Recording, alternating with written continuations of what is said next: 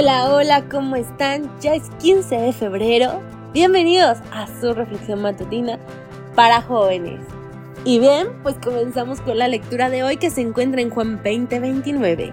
Jesús le dijo, porque me has visto, Tomás, creíste. Bienaventurados los que no vieron y creyeron. El título, La pizarra blanca de borrado en seco.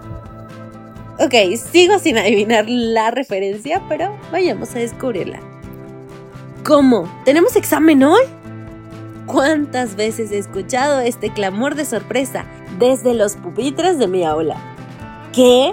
¿Qué examen? ¿Sobre qué? Necesito que alguien me preste sus apuntes. Nunca doy pruebas sorpresa, siempre advierto a los estudiantes verbalmente al menos un día antes.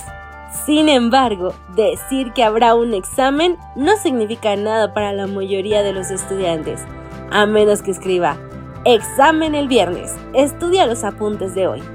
En mayúsculas en la pizarra blanca, los estudiantes llegarán a clase sin tener idea del peligro inminente. Tomás, como mis alumnos, necesitaba una prueba visual antes de aceptar la verdad. Cuando Jesús resucitó de entre los muertos, la noticia de que el cuerpo había desaparecido se esparció rápidamente entre los apóstoles. Parecía imposible que Jesús hubiera vuelto a la vida. Incluso cuando se apareció a un grupo de apóstoles en persona, no pudieron convencer a Tomás de que realmente habían visto a Jesús en carne y hueso.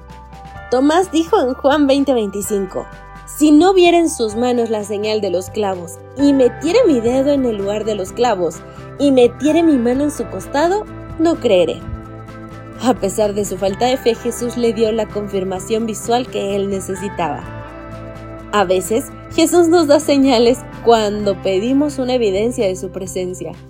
Sabe que anhelamos una prueba visual de su existencia y nos da maravillas naturales asombrosas cristianos amorosos y a veces hasta milagros de salud para manifestarse a nosotros. Pero, ¿cuánto mejor es creer sin ver? Algunos alumnos necesitan leer la pizarra blanca para tener una prueba sólida de las tareas y los exámenes, así que actualiza continuamente el cronograma diario y las fechas de entrega. Sin embargo, si un alumno solo me escucha decir, mañana hay prueba, y lo recuerda, este alumno tendrá éxito.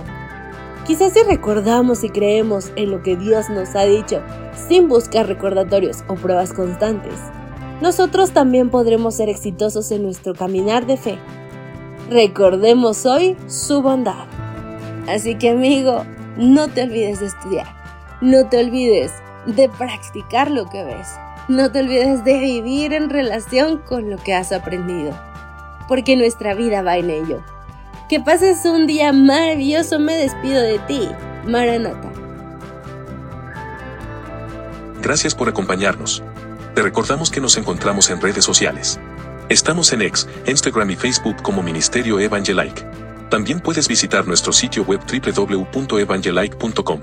Te esperamos mañana.